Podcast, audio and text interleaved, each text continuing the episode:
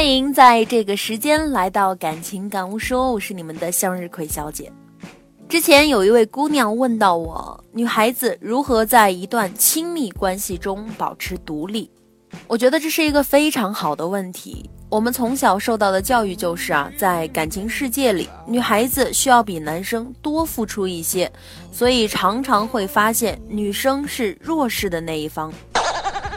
就针对这个问题呢，我想在节目里跟大家絮叨几句啊，让我们一起想想，保持独立最根本的一个前提是什么呢？是不要比对方付出的多吗？不不不，付出多少跟独立不独立没有什么关系啊。付出多的那一方不一定就不独立，付出少的那一方呢，也不一定就独立。付出的关键不是多少，而是在于你是否心甘情愿，是否付出到那个关键的点上。带着不甘心和怨气去付出，付出的越多，自己心里就越痛苦。能让对方开心，自己也能享受为心上人付出的快乐，付出再多都没有问题。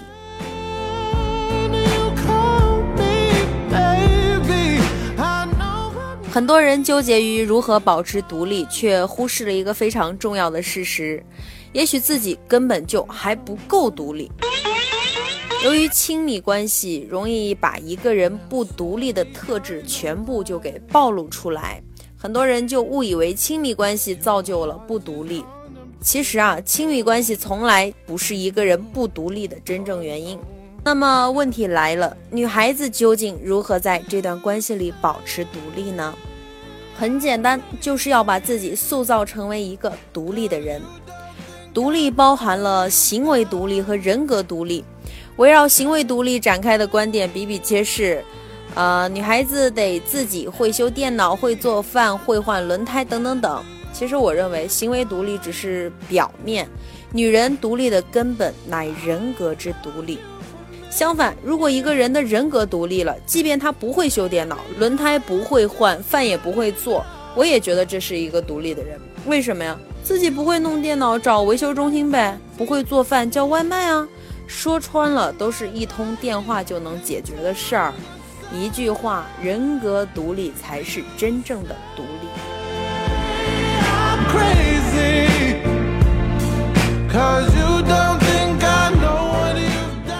格独立呢，绝对不是靠阅读几篇文章就能获得的。但是阅读可以缩小人格不独立和独立之间的一个距离。个人认为啊，一个人迈向独立的第一步是怀疑。对于任何人的话，你们都要学会怀疑，都要加以自己思考。长大后才慢慢发现，其实很多所谓的权威，并非就是真理。越是权威的东西，就越应该去怀疑。比如说我今天的语音，你们也应该自己去独立的思考，我的话里有没有漏洞，取其精华，去其糟粕。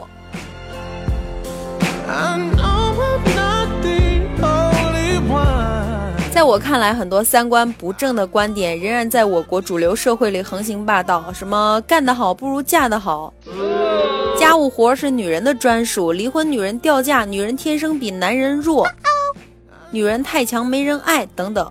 别人怎么想，我们其实管不着，但是我们可以选择是听从那些权威观点物化自己，还是去听从自己的内心去质疑他们。第二步要做的就是拒绝。很多人痛苦的是意识到了某个主流观点其实不对劲儿，但是却没有办法去改变它。比如，哎，你怎么都三十岁了还单身呢？肯定有问题。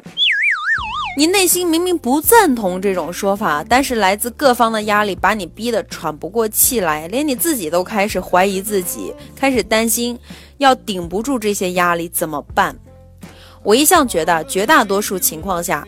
只有繁殖恋才会歧视单身的人，无论是同性恋还是异性恋，大概都能够理解。遇不到心仪的人呗，那还不如单着呢。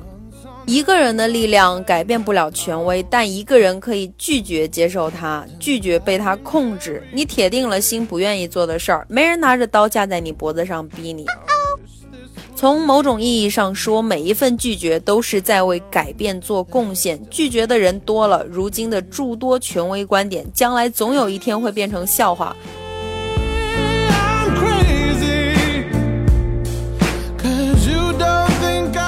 第三步呢，就是择友。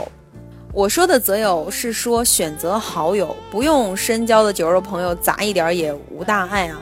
你脆弱的时候呢，好朋友可以给予你一些鼓励；你开心的时候，好朋友能够给你一些祝福；你遇到问题的时候呢，好朋友给予你一些态度。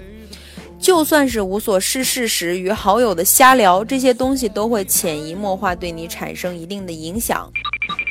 你得学会判断这个朋友对你的影响是良性的还是恶性的。如果你的关注点是如何让自己变得独立，而你周围的好朋友却都只想着钓金龟婿，分个手就觉得自己被男人白白睡了，那你就得远离这些价值观跟你背道而驰的人，去跟那些追求独立的人做朋友。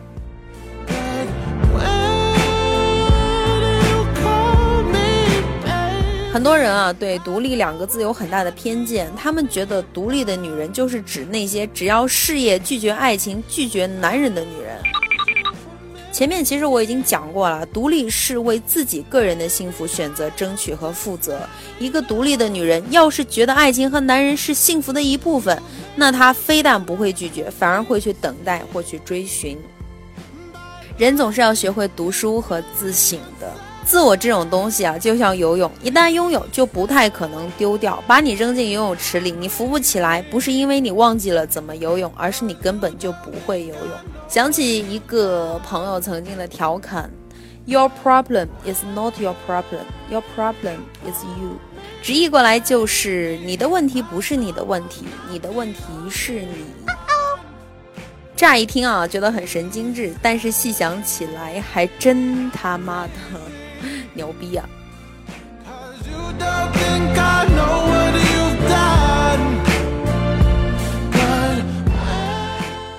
好了，感谢您收听今天的感情感悟说，那么我们下期再接着聊，各位晚安，拜拜。